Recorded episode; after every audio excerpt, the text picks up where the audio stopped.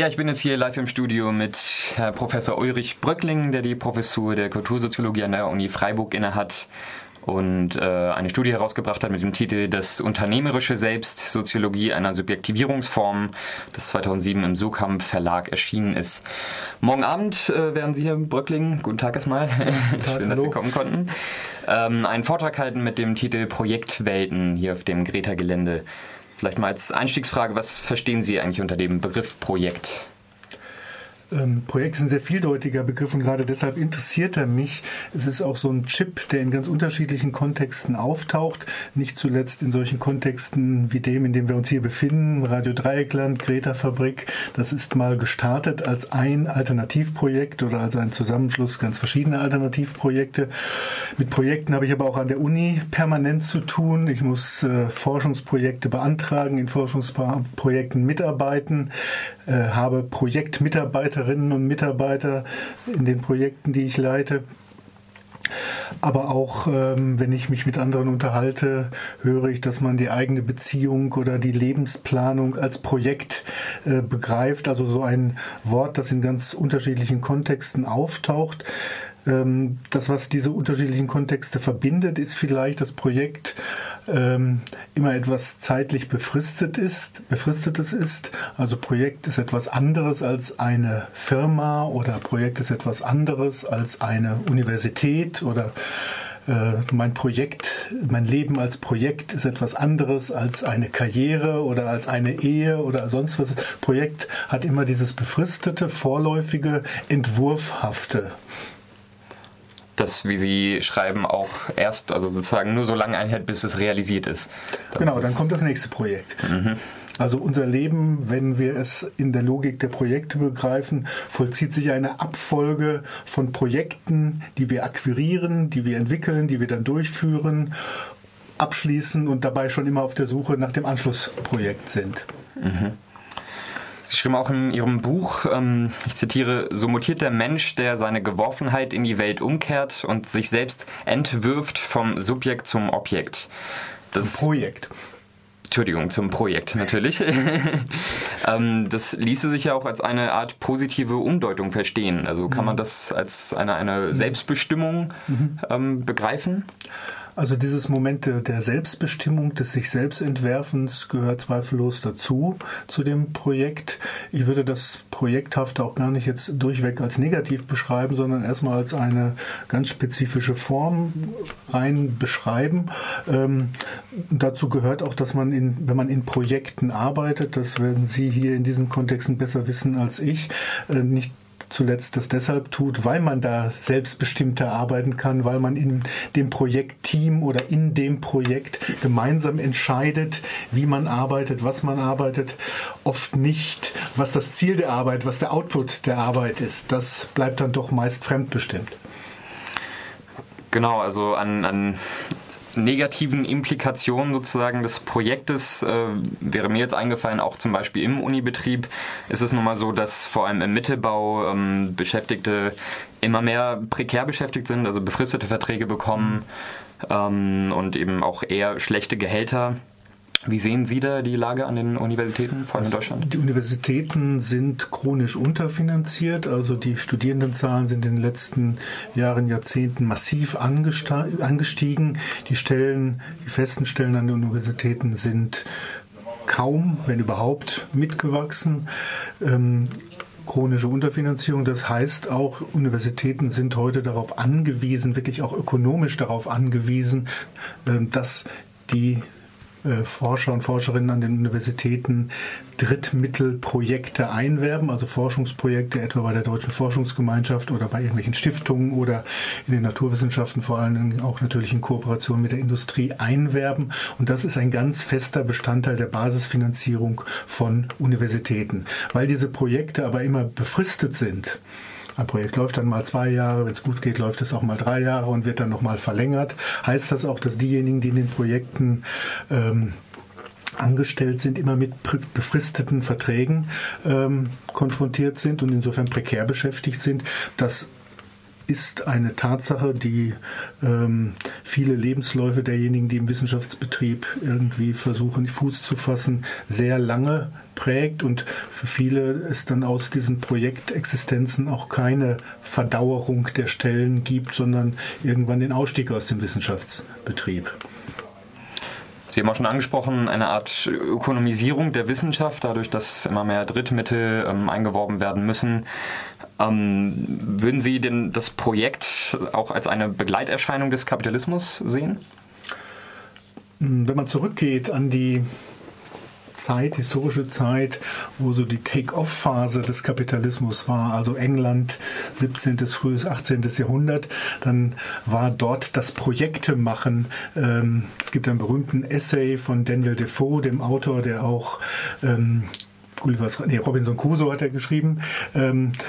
Selbst ein großer Projektemacher, der auch in allen möglichen Dingen investiert hat und dann eben das Projektemachen als eine Abenteuerform des Kapitalismus, also des sich erst gerade konstituierenden, sich durchsetzenden Kapitalismus beschrieben hat. Insofern gibt es da einen Zusammenhang und zu dem Projekt gehört eben auch, dass es scheitern kann. Nicht nur der Projektantrag an der Uni kann nicht bewilligt werden, zum Projekt gehört eben auch die Möglichkeit des Bankrotts und auch das hat äh, Defoe damals schon sehr anschaulich beschrieben, nicht zuletzt auch aus eigene Erfahrung. Insofern gibt es diesen konstitutiven Zusammenhang. Ähm, und dieser Zusammenhang zwischen Kapitalismus und Projekt, das ist die These, die ich in diesem Buch Unternehmerische Selbst äh, über das Unternehmerische Selbst etwas ausfalte, ist, dass in der gegenwärtigen Form des Kapitalismus ähm, das Projekt eine ganz besonders prominente Rolle einnimmt, wieder einnimmt, könnte man sagen. Also, dass es ähm, in der Weise, wie Arbeit organisiert wird, projektförmige Arbeitsorganisationen, zum Beispiel die klassische Fabrikarbeit abgelöst haben. In vieler nicht vollständig abgelöst haben, aber doch äh, gegenüber dieser klassisch, diesen klassischen Modellen der Fabrikarbeit enorm an Bedeutung gewonnen haben. Ähm, das heißt eben auch, dass man äh, nicht mehr an einem Arbeitsplatz mit den Kolleginnen und Kollegen über einen langeren, längeren Zeitraum zusammenarbeitet, sondern damit rechnen muss, alle halbe Jahr, alle Jahr in einer ganz anderen Zusammensetzung mit anderen Leuten an einem anderen Projekt ähm, tätig zu sein. Projekt heißt aber auch, dass diejenigen, die dann ein solches, ein solches Projektteam bilden, ähm, da sind wir wieder bei der Autonomie, ähm, kriegen eine Vorgabe, bis wann sie eine bestimmte Leistung, ein Produkt, eine Idee, ein Softwareprogramm, was auch immer entwickeln wollen. Wie sie das nun machen, wann sie das nun machen innerhalb dieses Zeitraums. Das bleibt diesem Team weitgehend selbst überlassen. Das ist also anders als auch hier anders als bei der klassischen Fabrikarbeit, wo der Takt der Maschine den Rhythmus der Arbeit vorgab und die Stechuhr äh, Anfang und Ende der Arbeitszeit definierte. Gibt es hier einen Abgabetermin, eine Deadline und alles, was dazwischen läuft und wie man das gemeinsam organisiert. Das wird weitgehend auf das Team verlagert. Das heißt, das kann man erstmal als eine, einen Autonomiegewinn innerhalb der Arbeit beschreiben. Man kann es aber auch sagen, das ist eine Verlagerung von Fremdkontrolle auf Selbstkontrolle. Die Kontrolle wird nicht mehr durch den Vorarbeiter, durch den Meister geleistet, sondern das Team muss sich selbst kontrollieren, so dass am Ende das gewünschte Ergebnis rauskommt. Also auch eine zusätzliche Arbeit, die Kontrollarbeit, die nun von dem Team jetzt selbst übernommen wird. Ein Thema oder eine Rolle spielen sollen auch soziale Bewegungen in Ihrem Vortrag. Mhm. Was bedeutet denn jetzt diese ja, einschneidende Veränderung für soziale Bewegungen, für Ihre Arbeit? Also zunächst mal, was mir auch aufgefallen ist, ich hatte es eben schon angedeutet, ist, dass die Rede von Projekten, zumindest im deutschsprachigen Bereich, ähm, eine ganz große Verbindung auch hat zu der Alternativbewegung der 70er, 80er Jahre, wo eine Unmenge an Projekten entstanden ist nicht zuletzt sowas hier wie die Greta-Fabrik. Ähm, da haben sich Leute zusammengetan, häufig mit einer explizit auch antikapitalistischen Motivation, mit dem Wunsch, anders zu arbeiten, auch anders zu leben, als das in den ähm, ja, normalen bürgerlichen Pfaden aussah. Diese Projekte waren in vieler Hinsicht sowas wie Laboratorien, in denen andere Formen der Zusammenarbeit, nicht hierarchische Formen der Zusammenarbeit, in denen auch Formen der Verbindung von Arbeit, Berufsarbeit und Freizeit, Leben, Privatem versucht wurden, also diese Grenzen ähm, ein Stück weit aufgehoben waren oder zumindest nicht mehr so strikt gezogen wurden. Auch ein anderer Umgang mit ökonomischen Ressourcen. Laboratorien, ähm, in denen viel passiert ist, auch seither passiert ist. Viele dieser Projekte haben sich inzwischen professionalisiert, sind mehr oder weniger Unternehmen, kleinere Unternehmen, Betriebe wie andere auch geworden. Viele sind auch, existieren heute gar nicht mehr, sind pleite gegangen oder die Leute haben sich anders orientiert und ähm, die Arbeit an diesem gemeinsamen Projekt aufgegeben. Und andere sind noch vielleicht äh, dieser, diesen Projektideen und diesen Alternativideen äh, enger verbunden. Wenn ich sage Laboratorium, kann man fragen, Laboratorium wofür? Und eine der Thesen, die ich habe, das ist jetzt auch nichts Originelles, das ist auch von anderen Kolleginnen und Kollegen, etwa von den beiden französischen Soziologen äh, Luc Boltanski und Yves Capello beschrieben worden, dass die Veränderungen der kapitalistischen Ökonomie, das, was die beiden den neuen Geist des Kapitalismus nennen und den sie so ab Beginn der 70er, 80er Jahre, eher 80er Jahre verorten, ganz viele Energien anzapft, die aus diesen sozialen Bewegungen in der Folge von 68 gekommen sind.